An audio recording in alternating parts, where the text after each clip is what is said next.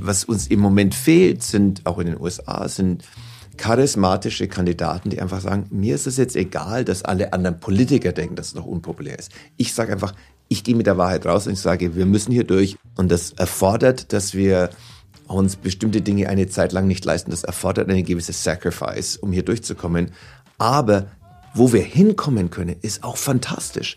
Wir können an einen Ort hinkommen, wo die Energie ganz billig ist, wo wir Land von der traditionellen Landwirtschaft freigesetzt haben und ähm, mehr Biodiversität erzeugt haben, wo wir Städte haben, die ruhig sind, weil die Benzinautos weg sind. Also wir können uns auch eine ganz tolle Zukunft hier ausmalen. Es ist nicht nur, dass es eine Bedrohung ist, sondern es ist auch eine riesige Chance, eine Chance zur Transformation.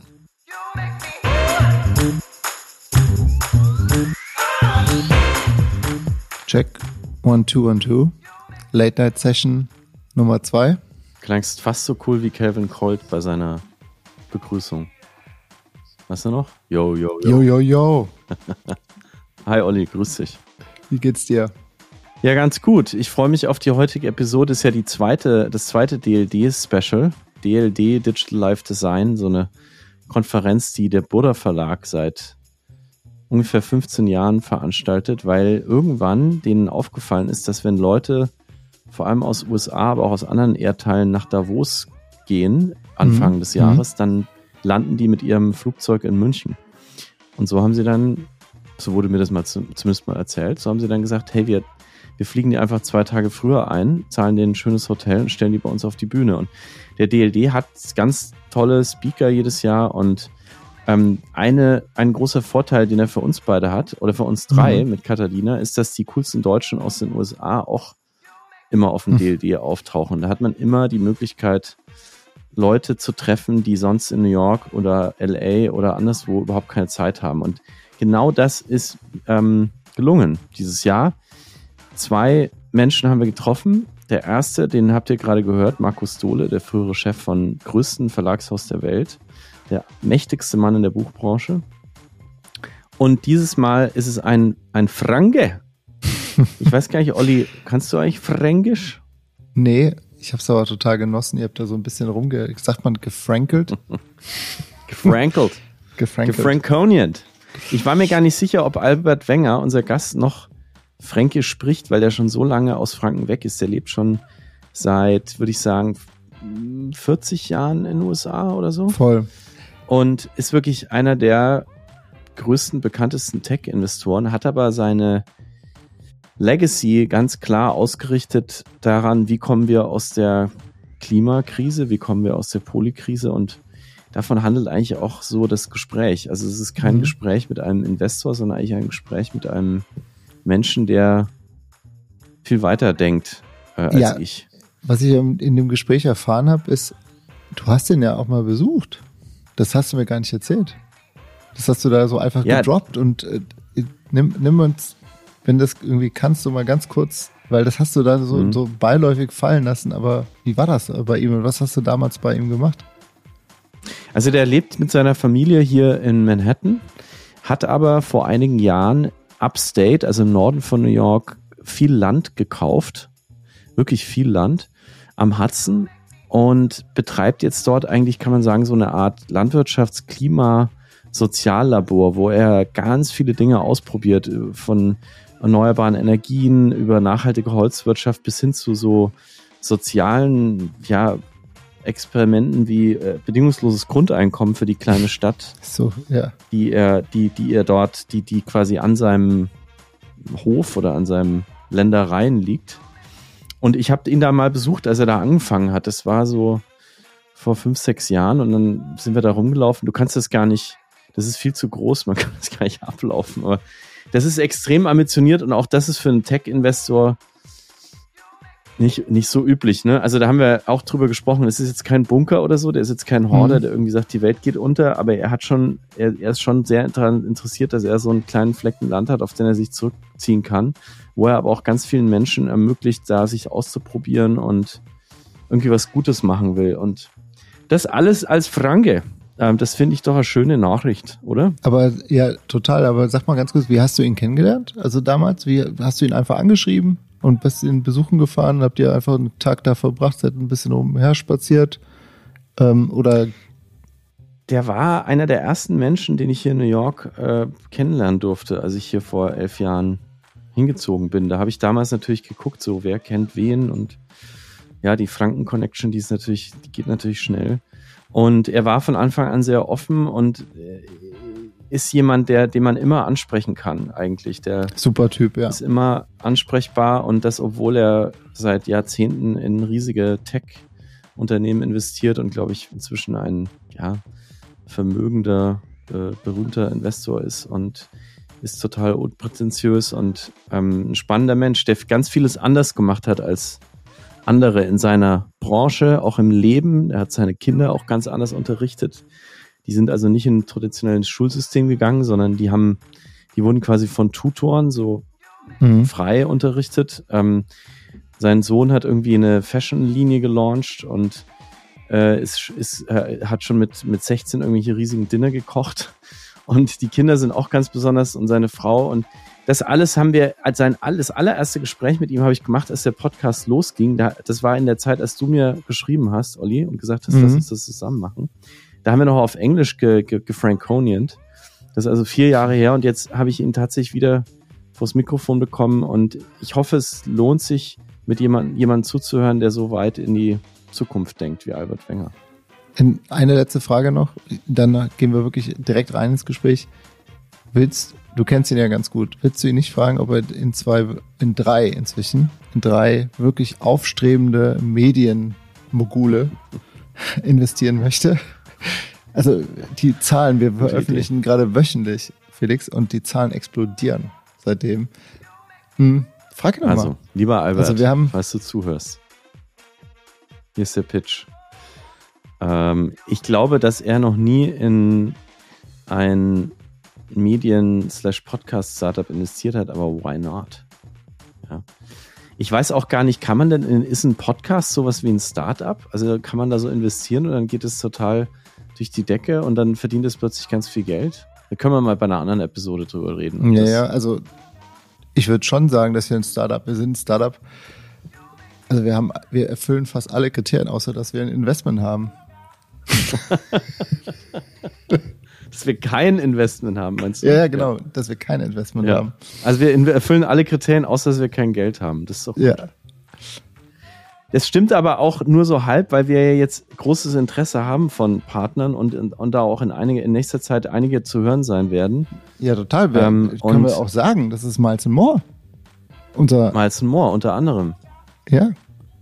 Und äh, ja. sind wir auch richtig stolz drauf dass die jetzt unser Partner geworden, geworden sind und ähm, dazu bald mehr, würde ich sagen. Lieber Olli, let's Fränkel. Okay. Olli, du kannst das auch mal probieren. Du musst nur die Zunge so ein bisschen raushängen lassen beim Reden. Und dann sagst du, Olli, närmerich. Du musst gleichzeitig die Zunge rollen und raushängen lassen. Probier mal. Probier ich bei der nächsten Episode. Viel Spaß mit Albert Wenger.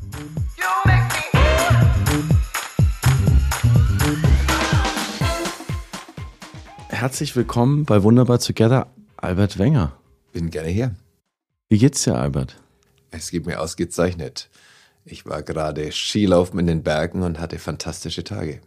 Das ist schon das zweite Mal, dass ich das bei unserem DLD-Spezialpodcast hier höre. Der letzte Gast, Markus Dohle, war auch gerade beim Skifahren. Das ist irgendwie der Style, wie die Leute hier zu dieser Konferenz kommen. Also wir sind, es ist Anfang Januar und als nächstes steht das Weltwirtschaftsforum in Davos an und für viele ist das hier so ein Zwischenhalt. Es ist ein Warm-up-Act, ja, aber für mich nicht, weil ich gehe nicht nach Davos, war auch noch nie dort. Du warst noch nie in Davos? War noch nie in Davos, nein. Warum kommst du dann zum DLD nach München? Weil das DLD eine ganz tolle Konferenz ist, die eine Reflexion auf Steffi Czerny ist und ihre Fähigkeit, die unterschiedlichsten Menschen zusammenzubringen aus der ganzen Welt. Steffi Czerny, die Kuratorin, die Seele dieser Konferenz seit Absolut. Jahren. Seit immer. Seit immer. Und wir sitzen hier zusammen in Person, was für Wunderbar Together ganz speziell ist. Mit dir, was auch besonders ist, du warst nämlich einer der allerersten Gäste in diesem Podcast vor vier Jahren, als es gerade losging mit dem Podcast und mit der Pandemie.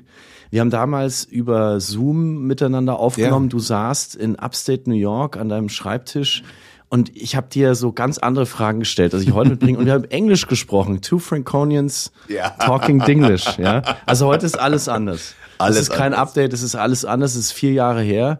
Bei dir ist viel passiert. Und die erste Frage, weil wir auf Deutsch heute miteinander sprechen und weil ich dein Zungenschlag klingt für mich nach Heimat. Ja. Ist die erste Frage, wo ist für dich eigentlich zu Hause? Aufgewachsen bin ich in der Nähe von Nürnberg. Geboren in Altenberg, und dann in Oberasbach aufgewachsen. Aber zu Hause für mich ist heute eigentlich äh, New York, die Stadt und die Welt. Also ich komme aus Fischbach, was glaube ich von Oberasbach mit dem Auto 20 Minuten, würde ich mal sagen. Ja. Also es ist ja unglaublich. Das heißt, wir sind eigentlich zwei Nürnberger New Yorker. Nürnberger New Yorker, das ist hervorragend, jawohl. Und du hast mir gestern erzählt, als wir uns gesehen haben hier auf der Konferenz, dass du als Schüler zum ersten Mal in die USA gekommen bist, einen Schulaustausch gemacht hast. 83, 84 war das, ja. Und da hast du einen Vorbereitungskurs be besucht, wo euch gesagt wurde, nehmt euch in Acht. Das wird ein Kulturschock. Ihr werdet völlig verloren sein in diesem großen Land. Ja. Alles ist fremd. Und du kamst dahin, hast du erzählt, und es war ich habe genau mich wie Gegenteil. ein Fisch in Wasser gefühlt, ja. ja. Ich war in Rochester, Minnesota, was an und für sich eine kleinere Stadt ist. Das war also auch dadurch ganz überschaulich alles. Aber es ist auch eine sehr interessante Stadt, weil es hat die Mayo Clinic, die ja weltweit berühmt ist. Und es hatte damals auch eine sehr große äh, IBM-Niederlassung, in der der, die AS400, was ein sehr wichtiger Computer für IBM war, entwickelt wurde. Und mein Gastvater, der hat an dem Chip für die AS400 gearbeitet damals. Und äh, insofern war das irgendwie die perfekte Kombination. Es war äh, der mittlere Westen, von dem man eigentlich nicht viel mitkriegt, wenn man in Europa aufwächst. Und es war ein, ich hatte einfach eine fantastische Erfahrung damals. Du warst ja damals schon Geek, ne? Also du hast ja, glaube ich, schon als Jugendlicher Computer geeky. gebastelt. Deshalb war ich auch, kam ich auch zu dieser Familie, weil ich sagte, ich wollte was mit Computern machen und ich habe mich total super mit dem Gastvater äh, Bob Williams verstanden. Ja. Du hast dann in den USA auch studiert, Wirtschaftswissenschaften in Harvard und dann hast du deinen Doktor gemacht in Informationstechnologie am MIT. Ich Stimmt es? Sowohl im Harvard als auch am MIT habe ich beides studiert. Ich habe Economics und Computer Science studiert, also Wirtschaft und Informatik. Denn Wirtschaftsinformatik oder sowas gibt's eigentlich als Studiengang so gab es damals nicht in den USA. Und ich habe also als, sowohl als Undergraduate als auch als Graduate habe ich jeweils Economics und Computer Science studiert. Aber wie schafft man denn als Franke, wenn man nicht richtig Englisch kann, das nach Harvard? ich hatte ein äh, wirklich großes Glück.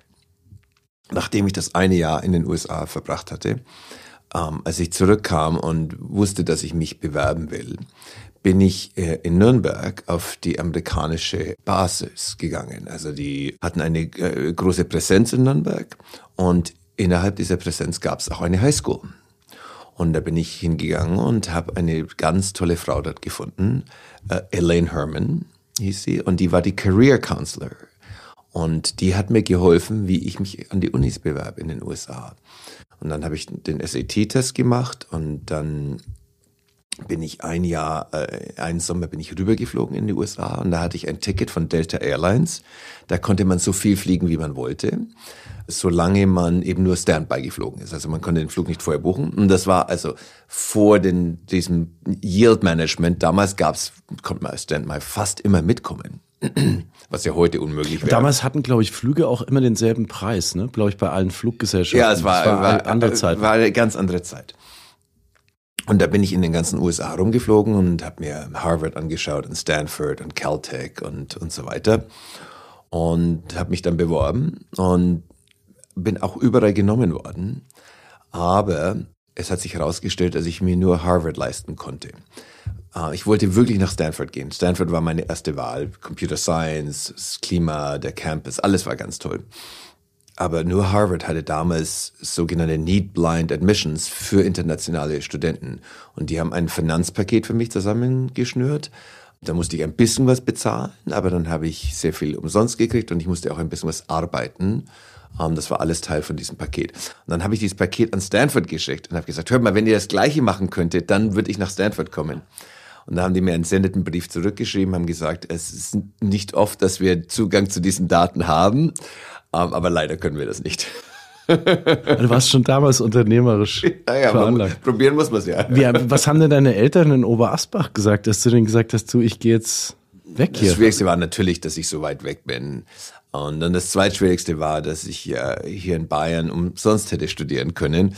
Und nicht nur umsonst, sondern ich hätte auch umsonst in München wohnen können, weil ich habe mich für das Maximilianeum qualifiziert. Also du warst ein sehr guter Abiturient. Ich war ein sehr guter Abiturient. 1,0. Ja, genau. Respekt.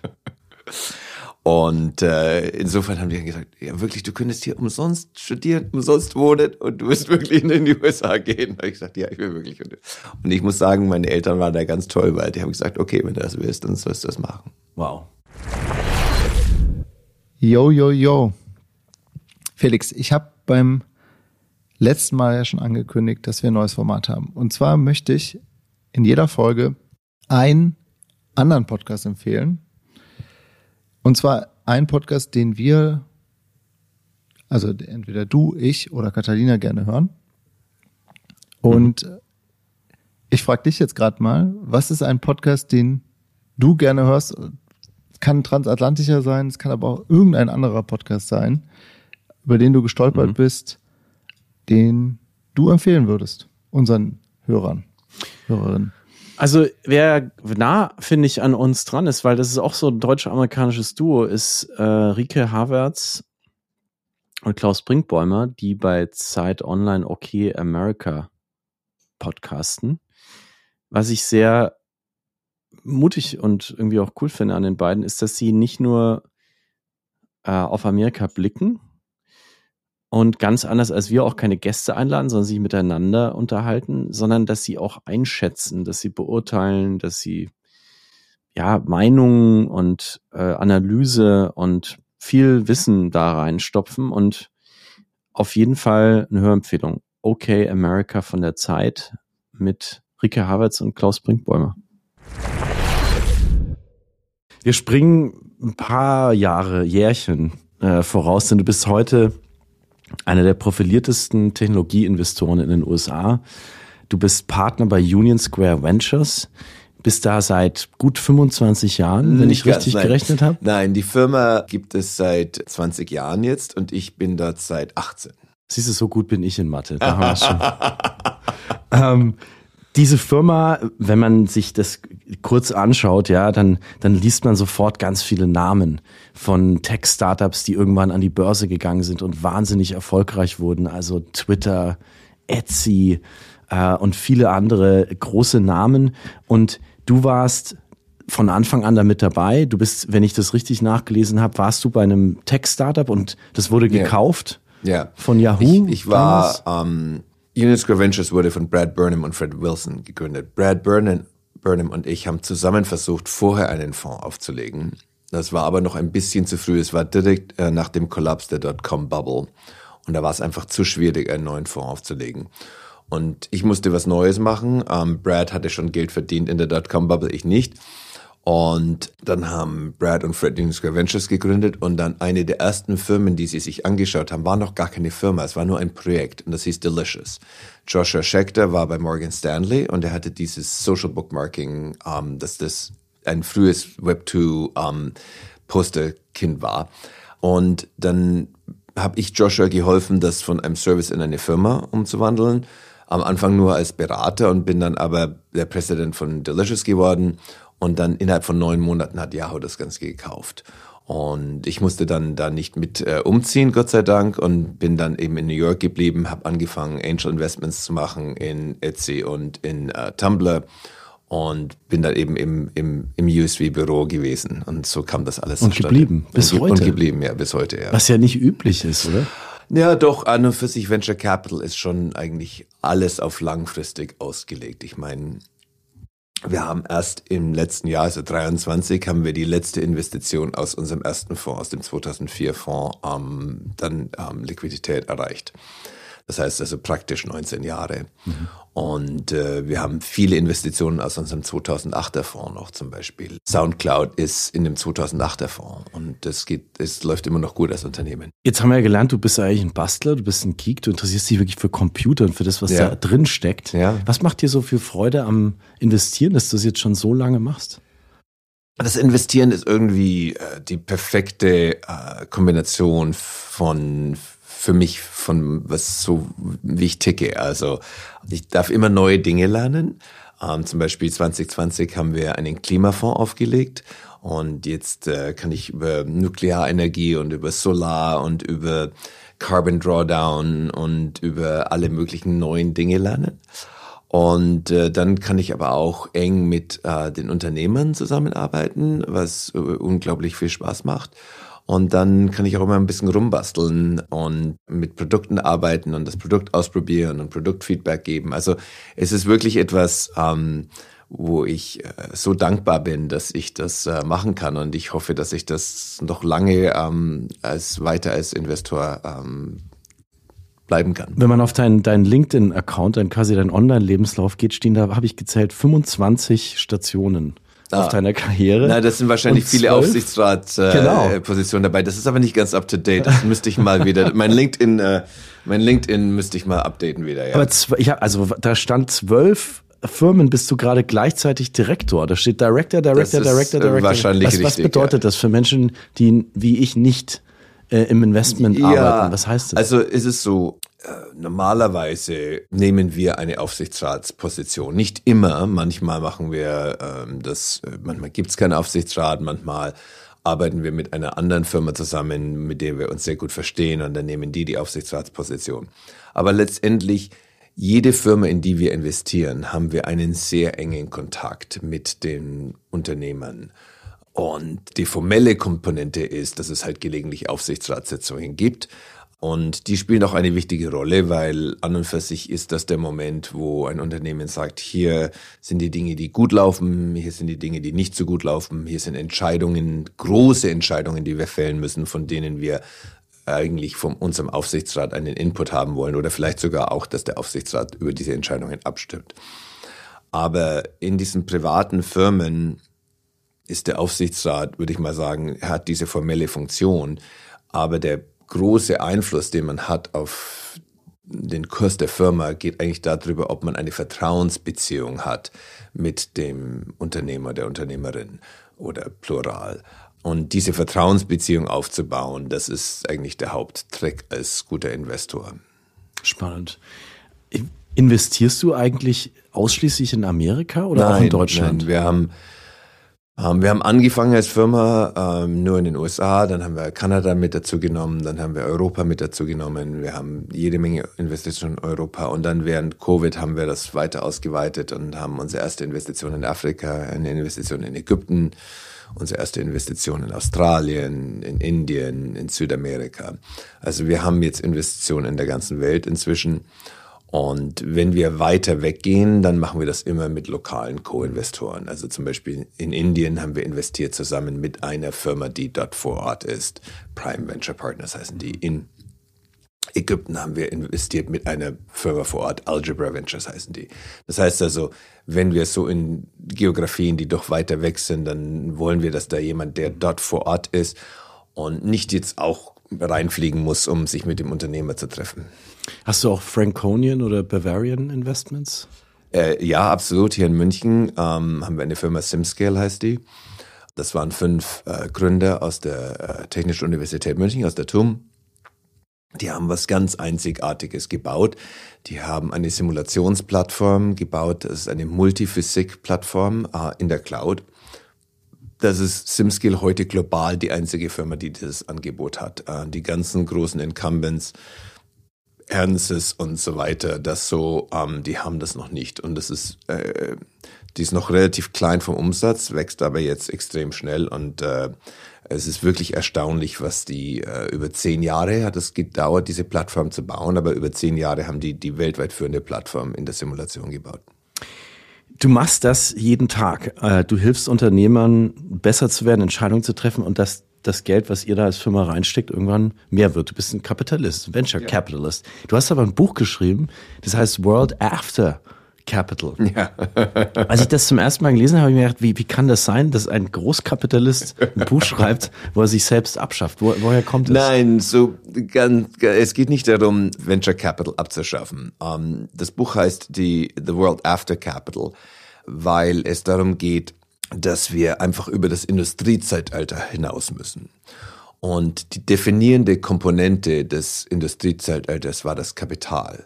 Und ich meine, wenn ich dieses Wort verwende, meine ich damit nicht das Finanzkapital. Also ich meine nicht äh, Dollar oder äh, Euro oder sowas, sondern ich meine physisches Kapital, Gebäude, Maschinen, Straßen und so weiter.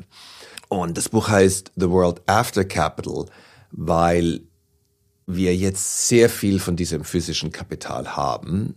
Und das ist nicht mehr das, was uns, sage ich mal, zurückhält, sondern das, was uns zurückhält, ist das Problem der Aufmerksamkeit, dass wir unsere Aufmerksamkeit sowohl individuell als auch kollektiv zu viel auf die falschen Dinge verwenden. Und dadurch haben wir nicht genug Aufmerksamkeit für die Dinge, die wirklich wichtig sind. Nämlich?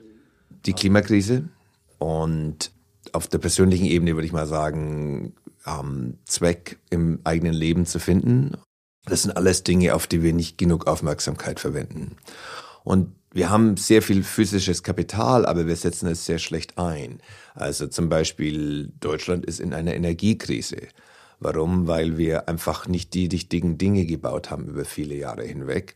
Und wir sehen aber, wenn wir was, wenn wir den Willen plötzlich entwickeln, können wir was ganz schnell machen. Zum Beispiel diese neuen LNG-Terminals, die sind innerhalb von Monaten gebaut worden.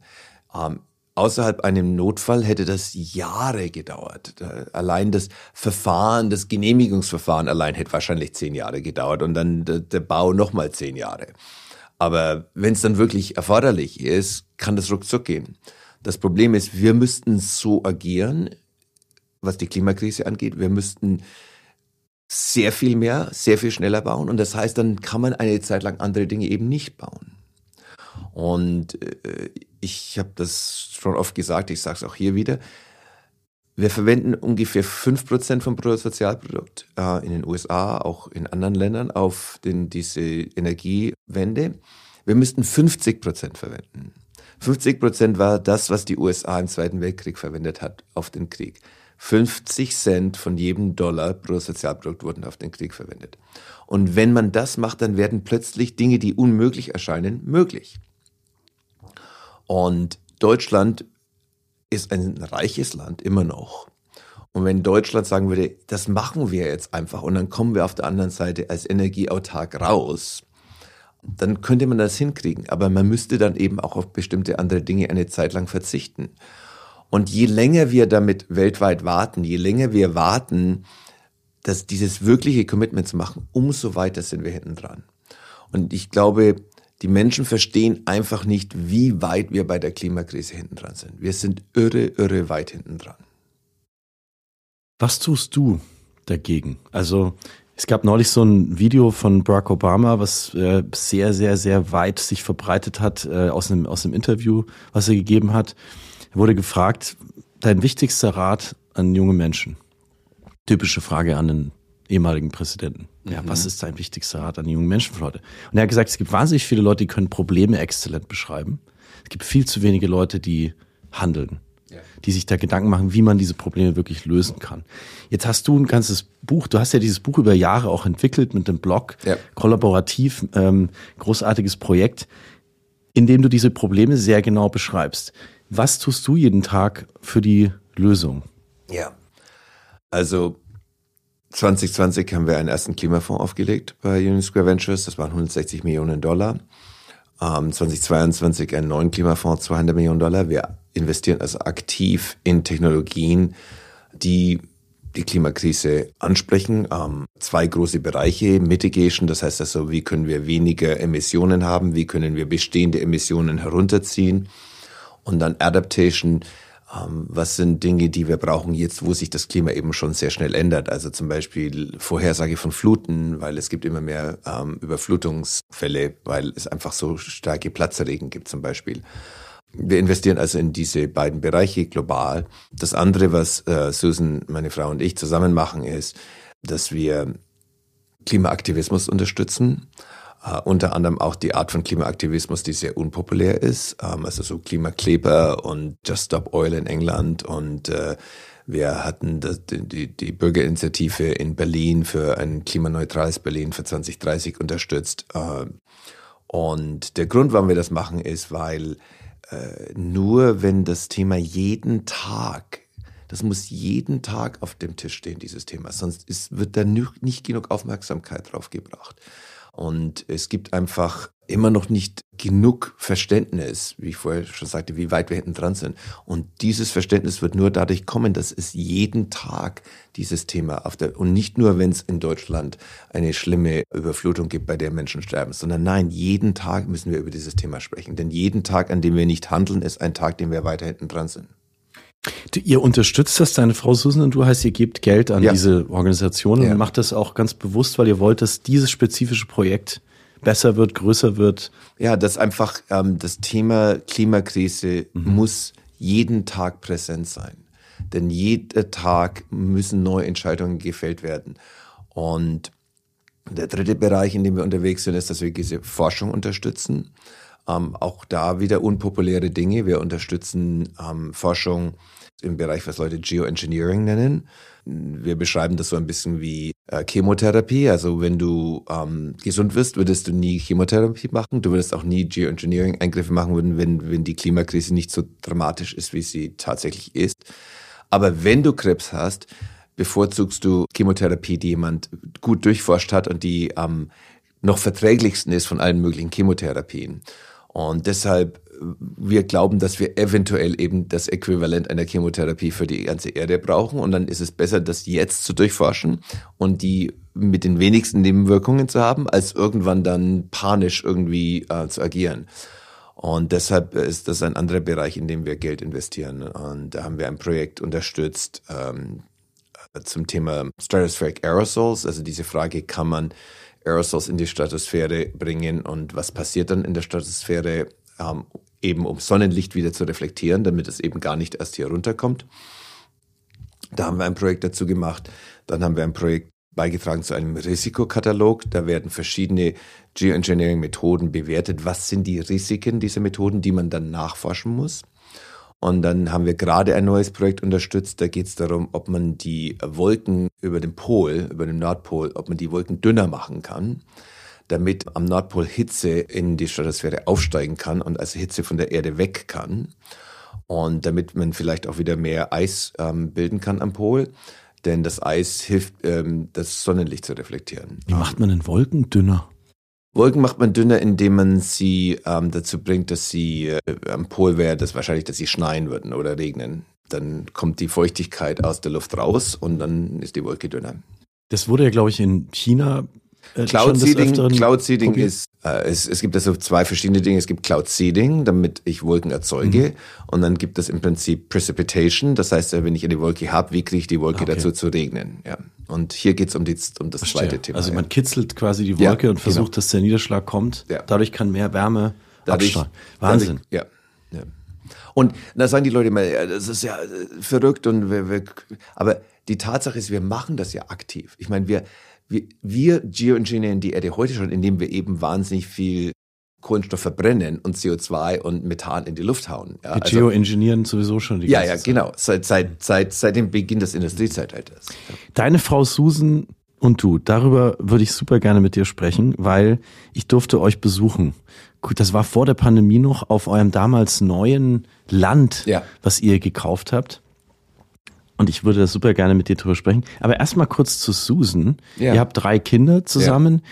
und ihr seid eine amerikanische Familie in New York. Deine Frau ist Amerikanerin. Ja. Seit wann kennt ihr euch?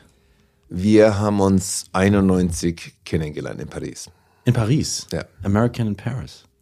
Ja, American und Deutscher in Paris, ja. wow.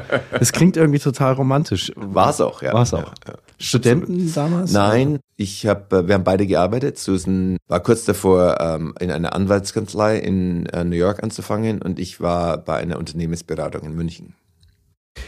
Ihr seid äh, in vielerlei Hinsicht eine ganz besondere Familie. Ihr habt auch eine ähm, ja eigentlich eigene Art entwickelt, euren Kindern Ausbildung äh, zukommen zu lassen. Ihr habt das traditionelle Schulsystem eigentlich beiseite geschoben und haben gesagt, wir wir, wir we figure it out ourselves ja. ähm, und habt euren euren Kindern ganz viele Dinge mit auf dem auf den Weg gegeben mit vielen Tutoren. Ich habe schon mal mit dir länger darüber sprechen dürfen. Finde das wahnsinnig spannend.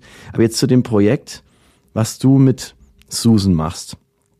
Ich habe den Eindruck gewonnen, als ich da bei euch in Upstate war, mit euch über diese Wälder und Berge gegangen bin, die jetzt, die jetzt eure sind, dass dir, nachdem du so viel Zeit in der Stadt verbracht hast und, und hast und mit Technologie, also mit Daten, mit Dingen, die man nicht anfassen kann, dass plötzlich Natur und Land irgendwie wichtiger geworden sind in deinem und in eurem Leben? Ich bin immer gerne in der Natur. Ähm, dort, wo ich aufgewachsen bin, in Oberasbach, konnte fünf Häuser weitergehen und dann war ich im Wald mh, mm, und auf dem Land.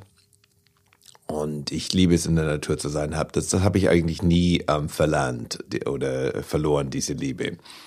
Und das Schöne in, an einer Stadt wie New York ist, dass man in Kürze außerhalb von New York in der Natur sein kann. Ich meine, wir sind jetzt zwei Stunden nördlich von New York, aber äh, die Natur fängt 30 Minuten nördlich von New York an. Da kann man schon, gibt's, äh, und es gibt sogar in der Stadt natürlich tolle Parks. Es gibt den Central Park, das ist auch wieder Natur. Hier geht's, glaube ich, mehr äh, bei unserem Wally Farms Projekt darum, wie kann man ähm, die Natur schützen, in Anbetracht der Klimakrise. Wie kann man zum Beispiel äh, den Wald, das, wir haben sehr viel Wald dort, wie kann man, der Wald ist steht unter sehr viel Stress, weil es neue Invasive Species gibt, ähm, sowohl Pflanzen als auch ähm, Tiere, ähm, die es halt dort früher nicht gegeben hat. Und wir haben also ein kleines Team, das sich um diesen Wald kümmert. Und dieses Thema, das, das ist in der ganzen Welt extrem wichtig. Und dann ähm, haben wir ein bisschen Landwirtschaft. Da geht es auch darum, wie kann man diesen Topsoil, ähm, den, den Boden, auf dem man eben äh, etwas wachsen lassen kann, wie kann man den wieder regenerieren in der ganzen Welt. Die Landwirtschaft, die in erster Linie betrieben wird, die baut diesen Boden ab, anstatt ihn aufzubauen. Und das heißt, in diesem Projekt geht es uns um, auch wieder um die Klimakrise, auch wieder um, um sowohl Mitigation als auch Adaptation. Und dann versuchen wir auch andere äh, Ziele zu verfolgen dort, ähm, wo es eben darum geht, wie kann der Landbesitz so gemacht werden, dass er nicht entweder okay, das ist jetzt unser Land und wir stellen jetzt ein paar Leute ein, oder dass es ist, wir müssen dieses Land komplett ähm, in, sag ich mal, in einen Naturpark übertragen, sondern etwas, wo das Land zwar Investoren uns gehört, aber wo wir als Investoren unsere Rechte an diesem Land eigentlich langfristig oder permanent übergeben an die Menschen, die sich um das Land kümmern. Also ähm, es gab ja gestern an der Konferenz einen Vortrag von Armin Steuernagel zum Thema Steward Ownership. Und Armin leitet eine Organisation, die heißt Purpose. Und äh, Purpose ist etwas, das Susan und ich seit vielen Jahren unterstützen. Und wir wollen eben auch diese Steward Ownership Modelle, was Land, ähm, was Gebäude und so weiter, was Firmen angeht, auch in den USA helfen mit umzusetzen. Steward Ownership. Würdest du in einem Satz beschreiben, für jemanden, der es noch nie gehört hat, als ja, es geht einfach darum, ich beschreibe das so, ähm, dass Kapital bewusst Rechte abgibt, damit man langfristig denken und handeln kann und wegkommt von diesem kurzfristigen Extractive Capital, wo es immer nur darum geht, dass Kapital mehr Kapital erzeugt. Und da kommen wir natürlich auch wieder zurück auf die Idee des Buches. Wir haben einfach jetzt gegen das Ende des Industriezeitalters einen Punkt erreicht, wo Finanzkapital, was eigentlich ja nur ein Mittel zum Zweck war. Der Zweck war ja, das physische Kapital aufzubauen. Du kannst ja nicht in einem Goldbahn rumfahren, sondern nur in einem Auto. Und wir haben einfach irgendwie so, auf Englisch sagt man, it's the dog, it's the tail that wags the dog. Dieses Finanzkapital ist plötzlich immer wichtiger geworden, viel wichtiger als das, was tatsächlich dann gemacht wird in der Welt. Und das Ziel von Steward Ownership ist zu sagen, nein, nein, nein, Mama, wir müssen wieder zurückgehen. Finanzkapital muss wichtige Dinge ermöglichen und nicht nur um jetzt mehr Finanzkapital, sondern um worum, was machen diese Dinge eigentlich tatsächlich in der Welt? Weil wir leben alle in der physischen Welt, wir leben nicht auf, auf, auf unserem Geldkonto. Es gibt in New York, glaube ich, viele Menschen, denen das schwer zu vermitteln ist ähm, dass das Kapital nicht nur dazu ist, sich zu vermehren. Deswegen finde ich es besonders spannend, dass ihr das in New York, also wirklich am Herz der globalen Finanzindustrie sowas versucht. Und kannst du uns mal mitnehmen da nach Hudson, New York? Also für jemanden, der noch nicht da war, wie, wie sieht es da aus? Du hast ja gerade schon beschrieben. Ihr habt Wald, Ihr kümmert euch, was in dem Wald passiert. Ihr habt Landwirtschaft. Gibt es da vielleicht auch Tiere oder Obst-Gemüseanbau? Dann habt, hast du gesagt, kümmerst du dich um die lokale Ökonomie, also wie das alles überhaupt strukturiert ist dort vor Ort. Das sind ja schon wieder ganz viele Ebenen. Für jemanden, der da noch nie war in Hudson, York und auf dem Land, was ihr da habt, wie, wie kann man sich das, wenn man so von Google reinzoomt, wie kann man sich das vorstellen? Ja, es ist ziemlich erstaunlich. Ich meine, die USA ist ein sehr, sehr großes Land im äh, Vergleich zu der Bevölkerung. Und obwohl New York als relativ dicht besiedelter Staat ist, muss man sich trotzdem so vorstellen, dass dort im Hudson Valley gibt es eben ähm, wirklich lange Abschnitte. Da ist, äh, stehen keinerlei Häuser und da ist einfach Wald und, und Natur. Das ist ein sehr junger Wald, denn der alte Wald, der dort war, wurde gefällt. Der wurde gefällt für zwei Zwecke. Der eine Zweck war, Eisen zu erzeugen. Es gab also einen Iron Smelter in Kopek, das ist ein Ort in der Nähe. Und das zweite war, ähm, das, es wurden Felder geschaffen, um äh, Schafe zu haben, als eben Wolle gebraucht wurde, um in New York, als, als die, die, die Mechanical Looms in New York, nach New York gekommen sind. Ähm, das heißt also, wir haben keinen Altwald mehr, das ist ein junger Wald. Und das ist auch eine große Aufgabe hier zu, zu dieser junge Wald ist nicht so widerstandsfähig ähm, wie ein alter Wald. Und dann die Stadt Hudson selbst ist eine Kleinstadt, ähm, wirkliche Kleinstadt, 7000 Menschen in Hudson. Eine interessante, äh, lange Geschichte innerhalb der USA. Und dann um Hudson herum gibt es eine Stadt, die wirklich um Hudson herum gebaut ist, die heißt Greenport. Und das war halt so, als Hudson äh, wie viele andere Kleinstädte in den USA Schwierigkeiten hat, sind die Menschen dort weggezogen und sind halt in eine Art Vorort. Und das ist ein, wie ein Ring umzingelt das die Stadt Hudson. Und dann auf der anderen Seite ist der Fluss. Wie so ein Mini-Speckgürtel. Ja, genau, wie ein Mini-Speckgürtel und dann ist, ist der Fluss noch da. Und das heißt, die Stadt Hudson ist dann mal ganz arm geworden und die Häuser sind dort verfallen. Und der Tiefpunkt war so in den 70er Jahren. Und dann kamen Leute aus New York, die haben dann gesagt, oh, das ist eigentlich eine tolle Stadt mit tollen Gebäuden. Und die haben dann, ähm, das war zuerst eben sehr viel ähm, aus der New York Gay Population. Und die haben dann Häuser gekauft, die haben dort Antiquitätenläden aufgebaut. Dann kamen Künstler äh, zu der gleichen Zeit, weil die sich halt leisten konnten, da zu leben. Und heute ist Hudson eine Stadt, die ein Mikrokosmos der USA ist. Also nur 7000 Menschen, aber du hast arm und reich, du hast ähm, alle Hautfarben, du hast alle sexuellen Orientierungen. Ähm, es ist ein wirklicher Mikrokosmos. Und insofern ist es interessant, dort für uns solche Sachen wie bedingungsloses Grundeinkommen zu testen, weil man sehen kann, wie das in, in diesem Mikrokosmos der USA dann sich auswirkt. Bedingungsloses Grundeinkommen gehört auch noch zu den Projekten, die du da umsetzt, gemeinsam mit Andrew Yang, der Präsidentschaftskandidat war, habt ihr das angefangen. Ne? Ja. Ne? Das war quasi auch so ein bisschen seine Idee. Der ist quasi in den Präsidentschaftswahlkampf äh, gegangen und hat gesagt, ich bin euer Kandidat für bedingungsloses Grundeinkommen. Ja.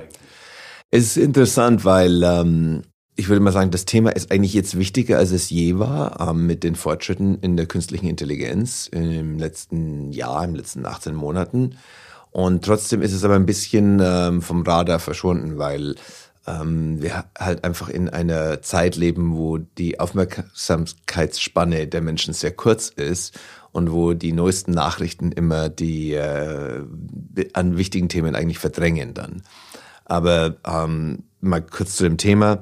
Äh, wir haben also ein Projekt in Hudson, Susan und ich. Ähm, da geben wir 128 Menschen ähm, 500 Dollar im Monat für fünf Jahre garantiert. Und no strings attached. Die können also auch wegziehen. Es ist egal, ob sie heiraten oder sich scheiden lassen oder ob sie Kinder haben oder nicht, wie auch immer. Es sind keinerlei Bedingungen, eben komplett bedingungsloses Grundeinkommen. Und ähm, wir sehen ganz tolle äh, Ergebnisse. Wir haben also äh, Wissenschaftler, die das betreuen. Und äh, all die Dinge, die man eigentlich erwartet, die, die zeigen sich auch. Die Menschen ähm, haben bessere Gesundheit, bessere ähm, psychologische ähm, Konstitution. Äh, interessanterweise, sie arbeiten mehr. Ähm, und das liegt in erster Linie daran, dass in den USA, genau wie in Deutschland auch, das bestehende Sozialsystem eine Desinitiative zum Arbeiten ist. Denn die ganzen bestehenden Sozialprogramme sind so, wenn du das Arbeiten anfängst, verlierst du die.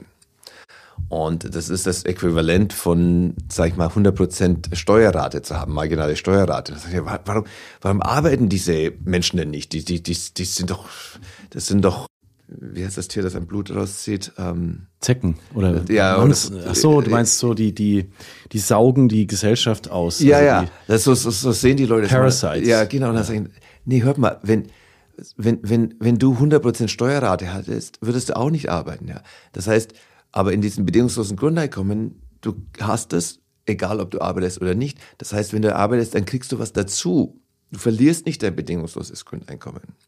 Und diese ganzen anderen Programme in den USA, aber auch in Deutschland, die sind so, so sobald du das Arbeiten anfängst, verlierst du diesen Benefit. Und dann sagen die Leute natürlich, okay, das gibt gar keinen Sinn für mich.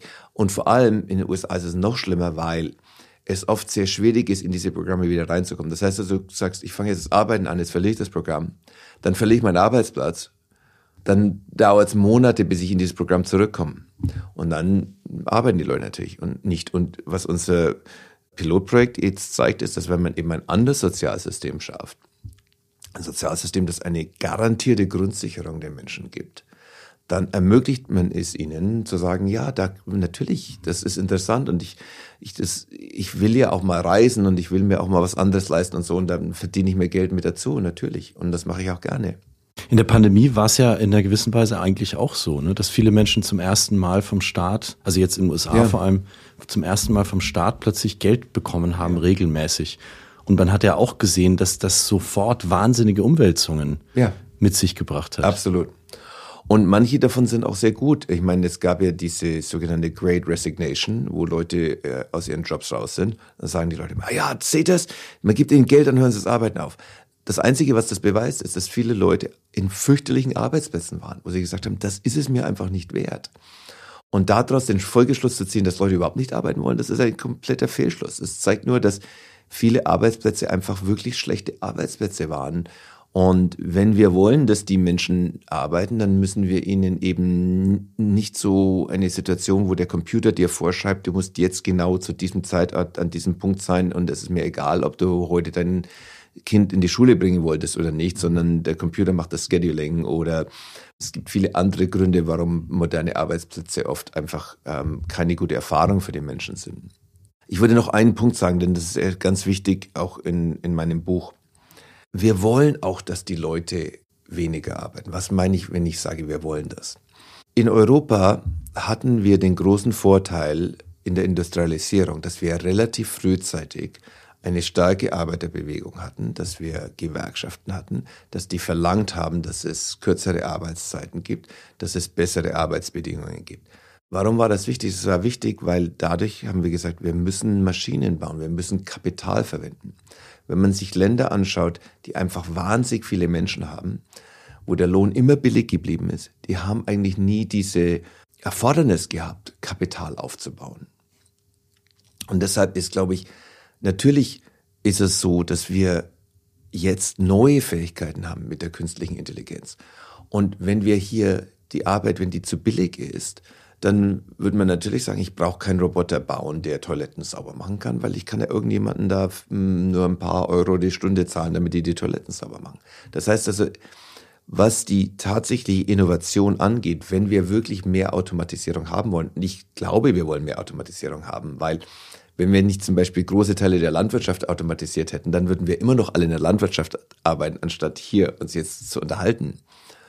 Das heißt also, der, das ganze Thema in meinem Buch und auch in diesen Projekten, die Susan und ich machen, da geht's alles drum, wie kommen wir aus dem Industriezeitalter raus in ein neues Zeitalter, wo wir die Vorteile dieser Technologie, die, die uns ein ganz tolle Dinge, neue Dinge ermöglicht, wo wir die Vorteile, dass die weit verbreitet sind, dass die nicht nur ein paar wenigen Firmengründern und Investoren zugutekommen, sondern dass die der Menschheit zugutekommen. Das heißt, du bist also in New York Investor, da hilfst du anderen Unternehmern besser zu werden, größer zu werden und in Hudson bist du aber eigentlich selbst Unternehmer. Das ist ja dein eigenes Ding. Das ist ja nicht so, dass du. Ich bin auch Unternehmer. Jeder Investor ist an und für sich ein Unternehmer, weil du musst neue Unternehmen finden, in die du investieren kannst. Unsere Firma ist eine kleine Firma. Wir sind insgesamt 19 Leute in, bei Union Square Ventures. Brad und Fred haben die Firma gegründet, aber wir sind alle eigentlich Unternehmer. Es ist eine sehr unternehmerische Aktivität. Also insofern sehe ich, es ist nicht irgendwie, okay, hier habe ich einen Job und hier bin ich ein Unternehmer, sondern all die Dinge, die Susan und ich machen, sind sehr unternehmerisch. Waren deine Eltern oder aus, in deiner Nein. Familie auch jemand Unternehmer? Ganz und gar nicht. Nein, mein Vater ähm, war ein Berufsschullehrer an der Berufsschule 2 in Nürnberg und meine Mutter war eine Apothekenhelferin. Und nein, nicht, nicht unternehmerisch. Das bist also du. Das, das kam bei mir von irgendwo her, ja. Wahnsinn. Und ich habe, du hast uns ja gerade so toll mitgenommen nach Hudson. Wir haben da reingezoomt in diesen Minispeckgürtel, in diesen kleinen Ort mit seinem Kern, mit seinem historischen Kern und die Ländereien außenrum, dieser junge Wald am, am Hudson, wie, wie, das hast du ja toll beschrieben. Jetzt nochmal zu eurem Flecken Erde. Also kann man sich das so vorstellen, da ist ein, ein Barn, also eine, eine Scheune und ein Bauernhaus und außenrum Ländereien oder? Nein, es ist so, ähm, wir haben das also über ein paar Jahre hinweg verschiedene Teile gekauft, um die wieder zusammenzufügen. Wie groß ist das Ähm, insgesamt?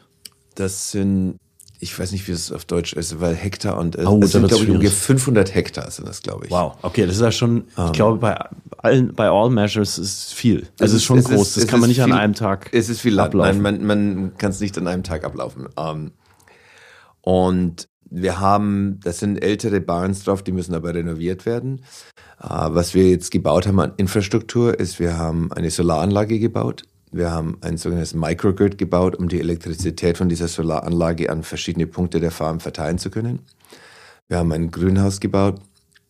Aber ja, wir müssen schon noch einige Infrastruktur hier aufbauen. Wir haben eben zwei Barns, die jetzt renoviert werden in den kommenden Jahren. Es gibt ja viele oder manche, äh, äh, gerade aus dem Silicon Valley, Menschen, die dafür bekannt sind, dass sie sich so, so Art Orte bauen, in die sie sich zurückziehen wollen, wenn irgendwann der dritte Weltkrieg ausbricht. Also die, die bauen unterirdische Bunker Ja. oder äh, bauen dann ganze Anlagen, äh, die, die komplett autark funktionieren. Äh, du lachst jetzt, aber ich meine, Ja, nein. du bist ja da auch autark. Wir, wir, wir bauen keine Bunker, aber ich glaube schon, dass den eigenen, einen eigenen oder regionalen oder, oder, oder örtlichen Food Supply zu haben, das ist schon was, das wir auch aus dem Grund machen, weil wir denken, dass der, die, die Nahrungsmittelkette ähm, sehr viel fragiler ist, als die Menschen das gerne glauben würden. Und wir haben ja zum Beispiel innerhalb von Covid gesehen, wie schnell die Regale leer waren. ne? Und jetzt haben wir eben mit der Klimakrise äh, immer wieder Situationen, zum Beispiel auch im Hudson Valley. Im Jahr 23 war es so, dass äh, es sehr früh warm geworden ist. Ähm, alles hat angefangen, Knospen rauszuschießen. Und dann haben wir nochmal einen wirklichen Frost gekriegt. Und da war zum Beispiel, es gibt viele Orchards im Hudson Valley. Viele haben überhaupt nicht produziert dieses Jahr, weil da, da war die, die ganze Ernte weg. Und deshalb bauen wir auch dieses Grünhaus. Wir haben auch eine Containerfarm. Also da mm, können wir 24 Stunden am Tag wachs Dinge wachsen lassen. Das ist also komplett klimakontrolliert. Ähm, das sind alles Anteile schon einer Idee, dass ähm, der Food Supply wichtig ist. Aber es ist jetzt, würde ich mal sagen, nicht so Prepping mit Bunker, ja. War für mich auch ein, ein Erlebnis in New York zum ersten Mal zu realisieren. Wir sind ja auf dieser Insel Manhattan, auf der es alles gibt. Eigentlich, es gibt fast alles, was es auf der Welt gibt, gibt es auf dieser Insel. Aber es gibt es nicht, weil es da wächst oder weil es da hergestellt wird, sondern weil jeden Tag Lastwägen und Lastwägen und Züge Ja. und Züge da reinfahren das dahin bringen. Und wenn diese Insel irgendwie ein Problem hat, dann gibt es diese Sachen sehr schnell nicht mehr und die Millionen, die da drauf leben, die verbrauchen das auch in Minuten quasi. In, in kürzester Zeit. Ja, gibt's keine wirklichen Lager dort, ja. Und in den USA ist es ja eigentlich insgesamt so deswegen geworden, du hast es vorhin gesagt, die Landwirtschaft ist so wahnsinnig effizient. Es ist immer noch die größte Industrie der Welt, die Landwirtschaft. Aber in den, im Westen ist der Anteil an der Bevölkerung ist krass zurückgegangen. Ja, ich glaube, in den letzten 3%. Jahrzehnten nur noch drei Prozent. Und in den USA sieht man ja dann die Konsequenz, also da wo du äh, dein, dein Highschool-Jahr äh, verbracht hast in, im mittleren Westen, wo man dann kilometerweise bei einem Roadtrip auch mal an, an der Kuhherde vorbeifährt, irgendwie vor eine halbe Stunde oder so. Oder einfach an demselben Saatgut für eine Stunde vorbeifährt. Also alles extrem maschinell, Industrial Ag, Effizienz, ja. Industrial Ag. Und in Deutschland gibt es ja noch, auch in deiner, in unserer Heimat, die kleinen Höfe, die ähm, arrondierten Höfe Ja. manchmal noch, wo die Ländereien direkt um die Scheune quasi Ja. rum sind. Die, äh, es gibt gibt die, die, die zwar zurückgehende, ähm, aber es gibt immer noch die, die familiäre Landwirtschaft sogar. Und es gibt jetzt neue Formate, da wollte ich jetzt auch noch zum Schluss mit dir drauf kommen, weil mich das auch persönlich betrifft, der solidarischen Landwirtschaft und der, und der ökologischen Landwirtschaft. Du kennst beide Seiten. Wenn du amerikanische Industrial Ag und sagen wir mal den German Approach vergleichst, wem gibst du mehr Zukunftschancen? Ja, beide diese Modelle müssen sich ändern. Das Industrial Ag Modell ist so nicht äh, äh, langfristig erhaltbar, weil es einfach den, äh, den Boden abbaut und nicht aufbaut. Und weil es auch nicht wirklich genug Nährstoffe erzeugt pro Quadratmeter Boden. Und deshalb braucht man so viel Boden. Aber das deutsche Modell ist auf diese Weise auch nicht erhaltbar. Das deutsche Modell ähm, funktioniert ja ähm, nur extrem durch Subventionen. Und die meisten deutschen Bauern sind auch noch, ähm, bauen den Boden ab, äh, als, anstatt ihn aufzubauen. Und ich glaube, es ist halt so ein Bereich, in dem brauchen wir sehr viel Innovation. Und diese Innovation muss viele verschiedene Dinge ähm, haben. Das heißt also regenerative Kultur, ähm, Permaculture. Ähm, aber wir dürfen da auch nicht technologiefeindlich sein. Und da ist es leider ein bisschen so, dass viele Leute, die sagen, so regenerativ, äh, die sind dann sehr technologiefeindlich plötzlich. Und umgekehrt, die Leute, die Technologie sagen, ach, das, was die mit der Regenerativen, das kann ja nie skalieren und so weiter. Aber wir haben Roboter, wir können Roboter einsetzen, ähm, um regenerative Landwirtschaft zu betreiben. Wir können auch Precision Fermentation machen. Wir können auch Vertical Farming machen. Warum wollen wir da was auswählen? Das ist so eine mm, Idee, wo die Leute sagen, ja, wir haben, wir müssen uns auf eins konzentrieren. Dann sage ich, nein, wir müssen uns nicht auf eins konzentrieren. Wir haben so viel Kapital. Wenn wir bereit sind, wir können das alles machen und wir sollten das alles machen. Wir, zum Beispiel Susan und ich haben auch investiert in eine Firma, die, die, die lässt ähm, Fleisch im, im Reaktor wachsen, mhm. im Prinzip. Warum also aus einer Zelle aus einer Zelle so viele Zellen und irgendwann ein Steak daraus, ja. Und warum sollten wir nicht das auch machen? Ich meine, es, es ist für mich diese Idee, dass diese Dinge ein Entweder-Oder sind, anstatt zu sagen, nein, das sind Dinge, die können wir alle vorantreiben. Wir können mehr regenerative Agriculture haben. Wir können Cellular ähm, Fleisch haben. Wir können Precision Fermentation haben. Wir können Vertical Farming haben. Wir haben genug Kapital, um diese Dinge aufzubauen. Viel zu viel Kapital im Moment hängt da drin, Leuten ein zwölftes Paar Schuhe zu verkaufen, das sie wirklich nicht brauchen. Ja? Das heißt also, wir haben dieses physische Kapital, aber es arbeitet oft an komplett absurden Dingen im Moment. Oder ein Auto, das gigantisch riesig groß ist. Wo, ich meine, was weiß ich, wir haben, wir haben einen Tesla Model 3 und einen Tesla Model Y, ähm, weil wir auf der Farm oben drin und dann haben wir auch einen Truck. Aber es braucht niemand einen 7er BMW oder sowas. Ich meine, was heißt braucht? Ich meine, natürlich wollen die Menschen das, ja. Und natürlich will ich nicht eine Welt, wo man das sich nie leisten kann. Aber um nochmal auf diese Zweiten Weltkrieg zurückzukommen, im Zweiten Weltkrieg ist eben die US-Regierung sofort gegangen, habe gesagt, ihr baut keine Autos, ihr baut Flugzeuge. Dann ist zu GM gegangen, habe gesagt, ihr baut keine Autos, ihr baut Panzer. Und wir müssen halt mal da durch, wo wir sagen, wir müssen jetzt die Landwirtschaft umstellen, wir müssen die Energie umstellen. Und dann machen wir halt mal eine Zeit lang da drauf und nicht auf die Luxussachen. Und die Luxussachen, die können wir uns wieder leisten danach. Ist okay. Und da, da fehlt einfach immer noch der politische Wille dazu. Und deshalb muss die Krise halt immer noch sehr viel schlimmer werden, bis dann der politische Wille entsteht zu sagen, jetzt müssen wir hier einfach mal auf ein paar Sachen eine Zeit lang verzichten, damit wir durch diese Krise durchkommen. Mir wurde mal, mir hat mal ein Freund gesagt, der auch Investor ist, dass in, in Menschen wie er und Menschen wie du eigentlich immer ein paar Jahre in der Zukunft leben, konstant im Gehirn sind. Und es gibt sogar unterschiedliche Fähigkeiten, hat er behauptet. Manche können, manche Investoren können fünf Jahre in der Zukunft leben, andere acht, zehn. Äh, wie, wie, wie würdest du deine Zukunftsfähigkeit einschätzen in Jahren? Ich bin oft immer ein bisschen zu weit vorne dran, was fürs Investieren nicht sehr gut ist. Zum Beispiel, ich habe im Jahr 2008 in eine Firma investiert, die Carbon Footprinting gemacht hat für andere Firmen. Das war ungefähr zehn Jahre zu früh. Ähm, jetzt gibt es weltweit ein Dutzend Firmen, die ein gutes Geschäft daraus machen. Damals konnten wir kaum Umsatz erzeugen. Also mein, mein, sag ich mein Failure Mode als Investor ist, dass ich immer ein bisschen zu früh dran bringe. Bin. Ich habe zum Beispiel in eine Neural Network AI Firma investiert, auch vor ungefähr zehn Jahren. Ähm, auch ungefähr zehn Jahre zu früh, was Neural Networks anging, oder vielleicht acht Jahre.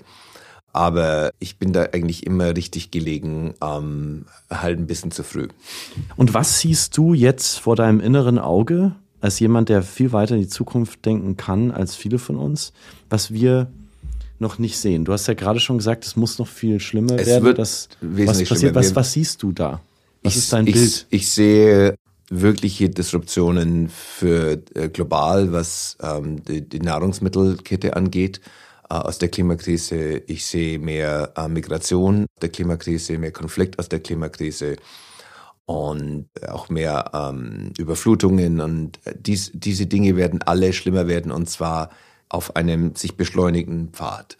Äh, und es ist eben nur eine Frage, wie schlimm muss es werden, bevor wir den politischen Willen entwickeln, die richtigen Maßnahmen zu ziehen. Ich meine, es gibt ja Dinge, die einen historisch gesehen optimistisch stimmen können. Also als es damals das Ozonloch gab, was eine wirkliche Krise war. Ich glaube, die Menschen verstehen einfach nicht, wenn das ganze Ozon verschwunden wäre, dann müssten wir uns hier so schützen, wenn wir rumlaufen, weil wir so viel UV-Strahlung, wir würden alle Krebs kriegen die ganze Zeit. Ja. Das war also eine wirkliche Krise und da ist die Welt zusammengerückt und hat gesagt, ja, diese Gase, die das äh, Ozonloch erzeugen, die müssen wir verbieten und die sind dann weltweit verboten worden. Und weil das halt eine wirklich extrem konkrete und schnell eine Krise war, war das möglich. Ich denke, irgendwann werden wir das schon schaffen, aber die Gefahr ist im Moment, dass, als, dass wir jetzt mehr wieder auf nationaler Ebene denken, dass wir mehr rückwärts denken, dass wir denken, oh, die Energiewende können wir uns nicht leisten, die ist zu teuer und lass uns lieber zurückgehen, anstatt vorwärts zu gehen. Wir müssen vorwärts gehen, wir müssen hier durchkommen, wir können nicht in die Vergangenheit zurückgehen. Das ist. Äh Hast du das Gefühl, hier in Deutschland wird mehr und besser in diese Richtung gedacht, die du gerade beschrieben hast, oder Nein. in den USA? Nein. Es ist leider der Fall, dass äh, es nur sehr wenige Menschen gibt, die in der Politik sind, die das Ausmaß der Krise verstehen und bereit sind, offen darüber zu sprechen und bereit sind, unpopuläre Wahrheiten auszusprechen. Und das ist so etwas, das wird so bleiben, bis plötzlich so ein Phasenshift in der Bevölkerung erfolgt, wo plötzlich genug Menschen sagen, nee, hört mal, ihr erzählt auch uns da einfach Quatsch hier. Es wird doch immer schlimmer. Und irgendwann werden dann Politiker merken, oh, wenn ich die Wahrheit sage, kriege ich mehr ähm, Zustimmung. Und wir sind immer noch in dem Moment, wo die, die, auch die, die die Wahrheit kennen, sich nicht trauen, die Wahrheit auszusprechen, weil sie denken, das ist so unpopulär. Und das, wir sind, denke ich mal, irgendwann muss dieser Kipppunkt erreicht werden. Und wenn dieser Kipppunkt erreicht wird, dann wird etwas, was vorher die Leute sich nicht getraut haben zu sagen, wird plötzlich das Ding, was alle nach vorne ziehen kann. Und ich, was uns im Moment fehlt, sind auch in den USA, sind charismatische Kandidaten, die einfach sagen, mir ist es jetzt egal, dass alle anderen denken, dass es noch unpopulär, dass alle anderen Politiker denken, dass es noch unpopulär ist. Ich sage einfach, ich gehe mit der Wahrheit raus und ich sage, wir müssen hier durch und wir müssen, und das erfordert, dass wir uns bestimmte Dinge eine Zeit lang nicht leisten. Das erfordert eine gewisse Sacrifice, um hier durchzukommen. Aber wo wir hinkommen können, ist auch fantastisch. Wir können an einen Ort hinkommen, wo die Energie ganz billig ist wo wir Land von der traditionellen Landwirtschaft freigesetzt haben und ähm, mehr Biodiversität erzeugt haben, wo wir Städte haben, die ruhig sind, weil die Benzinautos weg sind. Also wir können uns auch eine ganz tolle Zukunft hier ausmalen. Es ist nicht nur, dass es eine Bedrohung ist, sondern es ist auch eine riesige Chance, eine Chance zur Transformation. Eine Chance, eine neue Wirtschaft zu bauen mit mehr Automatisierung, mit besserer Luft, mit mehr Land, All diese Dinge sind möglich, heute schon technologisch möglich. Das ist nicht, dass wir irgendwelche tollen neuen Dinge erfinden müssen. Das können wir alles mit der Technologie, die wir haben, machen, wenn wir uns darauf wirklich konzentrieren. Die Steffi Czerny, die Kuratorin der DLD-Konferenz, von der du ganz am Anfang gesprochen hast, die hat gestern in den Raum reingefragt. Da sitzen 300 Leute. Das sind alles Menschen, die sind Entscheider, die sind Investoren ja. wie du. Ähm, die kommen aus der ganzen Welt hierher. Und sie hat gefragt, Wer von euch könnte sich vorstellen, ein politisches Amt zu übernehmen? Und von 300 Leuten, alles, glaube ich, wichtige Leute, die hier auf Einladung mit einem Ticket kommen, hat einer die Hand gehoben. Wow. Ja. Dann hat sie gefragt, wer ist in der politischen Partei? Dann gingen so drei, vier weitere Hände hoch. Und dann hat sie gefragt, wer von euch interessiert sich für Politik, liest jeden Tag politische News, alle Hände hoch. Ja. ja. Also dieses Ungleichgewicht ist ja irre. Hast, hast du dir mal überlegt, in die Politik zu gehen, um ähm. die Krise zu lösen? Ich bin sehr daran interessiert, die Art und Weise, wie wir Demokratie verstehen und was wir als demokratisch verstehen, mit zu verändern. Denn ich glaube, dass wir jetzt so weit hinten dran sind, sowohl bei der Klimakrise als auch bei der Umstellung der Sozialsysteme, dass ich glaube, der normale Weg über jetzt müssen wir noch mal vier Jahre warten, bis dann die neue Regierung gewählt wird und so weiter, dass der einfach zu ähm, langsam ist. Das heißt, ich bin sehr daran interessiert an Wegen, die immer noch demokratisch sind und insbesondere sogenannte Citizens Assemblies. Das heißt also, wo man sagt, wir wählen einfach Bürger aus und diese Bürger zusammen mit Experten können dann einen Plan machen und der Plan wird dann vielleicht nochmal abgestimmt oder das ist einfach der Plan, den wir dann machen. Und mich auf diese Art und Weise politisch zu engagieren, ähm, da bin ich sehr daran interessiert. Das heißt also zu sagen, wie können wir zum Beispiel in den USA auf der Bundesstaatenebene oder vielleicht sogar auf einer constitutional föderalen Ebene so, so etwas machen. Irland hat es gemacht zum Thema Abtreibung. Frankreich hat es gemacht zum Thema Euthanasia. Und das zeigt, dass diese Methode sehr erfolgreich sein kann. Und da steckt man eben nicht in diesem Morast drin, dieser ähm, ganzen verzahten Politik und der Parteien und so weiter, äh, ich glaube, der Grund, warum so wenig Leute sich engagieren wollen, ist, weil sie einfach sehen, dass das ein Engagement ist, wo man eben durch sich langsam setzen Beton versucht durchzuwaden. Und das will eigentlich niemand. Und deshalb müssen wir neue Wege finden, die aber nicht sagen, okay, jetzt müssen wir dann zur Autokratie gehen, ja, sondern die weiterhin noch demokratisch sind, wo es sich aber mehr bewegen kann und schneller. Und das ist extrem wichtig. Deshalb haben wir eben auch, Susan und ich, auch eben diesen Bürgerentscheid in äh, Berlin unterstützt, weil das ist ein demokratischer Weg. Da wählen, da stimmen die Menschen ja ab.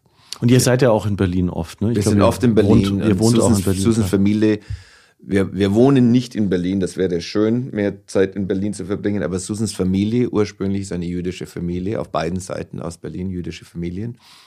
Und wir haben also eine starke Beziehung zu dieser Stadt und der Geschichte dieser Stadt. Und ich bin auch immer gerne in Deutschland.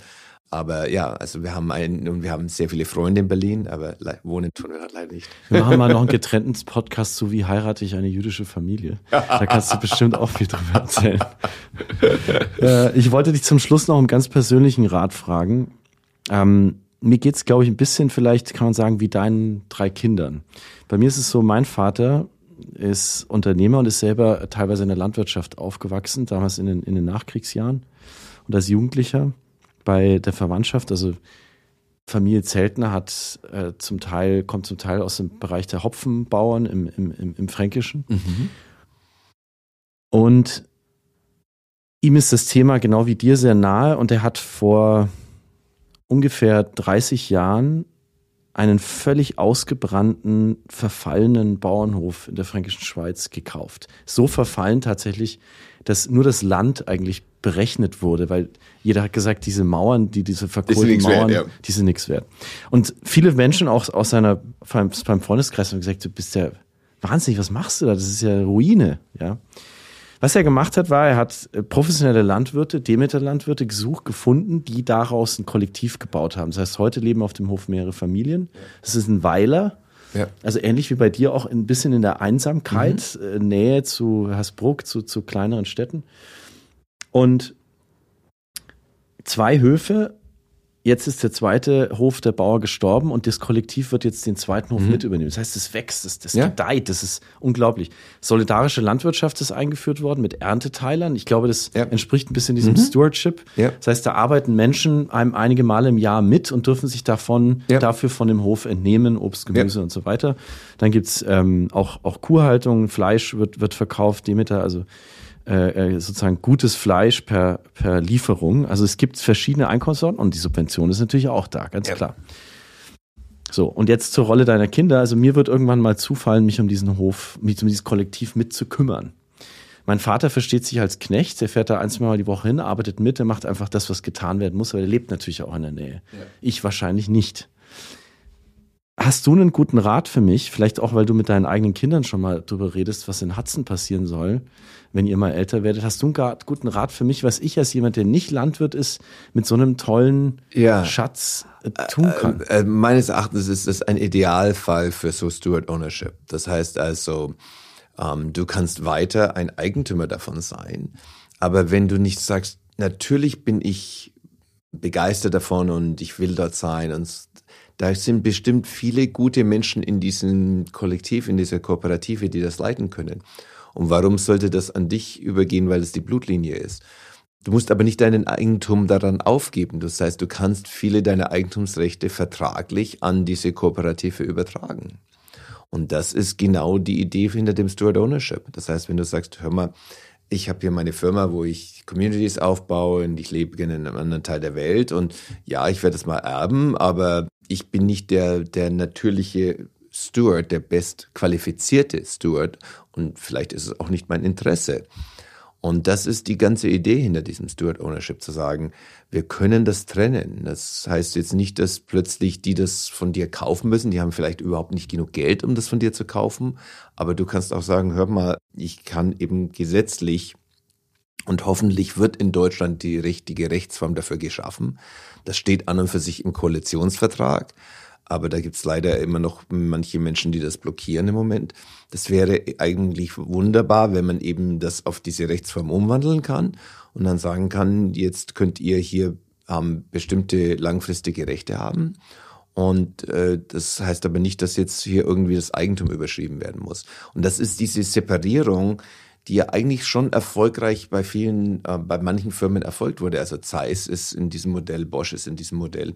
Und es gibt Studien, die zeigen, dass dieses Modell eben oft die Firmen länger, viel länger leben und, und länger erfolgreich sind als in dem anderen Eigentumsmodell. Und äh, wir wollen eben dieses, diese Art von Eigentumsmodell bei Wally Farms einführen. Und das heißt also dann nicht, dass irgend unser, ein unserer Kinder da mal einsteigen muss als Verwalter, sondern hoffentlich, dass die eben selbstständig immer die beste Person finden können, die am meisten dazu qualifiziert ist, das dann zu leiten.